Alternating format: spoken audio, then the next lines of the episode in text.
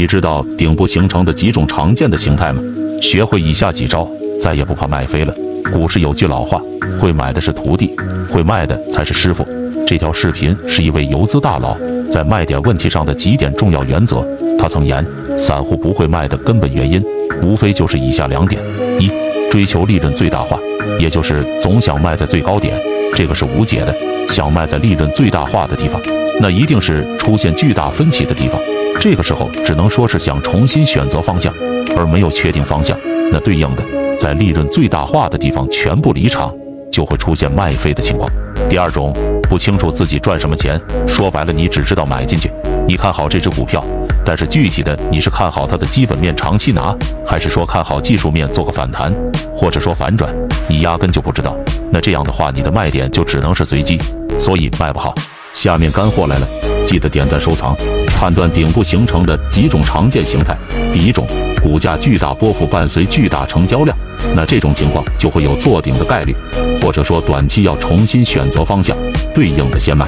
第二种，股价在顶部反复割据，形态上面形成多组上影线的形态组合，这个时候也要卖。逻辑很简单，如果真想继续往上冲，它是不会有多的，一拉升，散户就跟风了。散户如果全部都跟风进来，那后面就没法做了。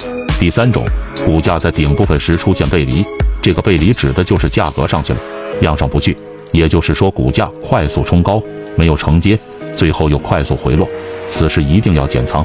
第四种，在特定节点的特定拉升，出货的前提一定是拉升，不拉升股价想出货就没人接。多数股民都是喜欢追高的，所以要看它拉伸的节点和次数，在顶部拉升节点越多，吸引的人就越多。或者说它拉升的次数越多，也要减仓。除了上述的四种形态，还有一个最关键的，就是过滤掉无效行情。连续一字板的票你会卖吗？你当然不会。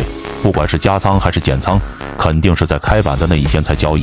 那其他形态也是一样的，它每天正常新高，正常放量，你需要交易吗？你不需要交易。什么时候调整了你才需要去卖？包括在高位平台，它也是一样的。它在平台内的涨与跌，你需要管吗？你不需要管，要么是它突破平台你加仓，要么是跌破平台你止损，你才需要交易。一定要管住手，只有猎物才像个没事人一样东张西望，猎人他是不动的，关键时刻才出手。想学习更多游资大神干货，主页橱窗已整理好了。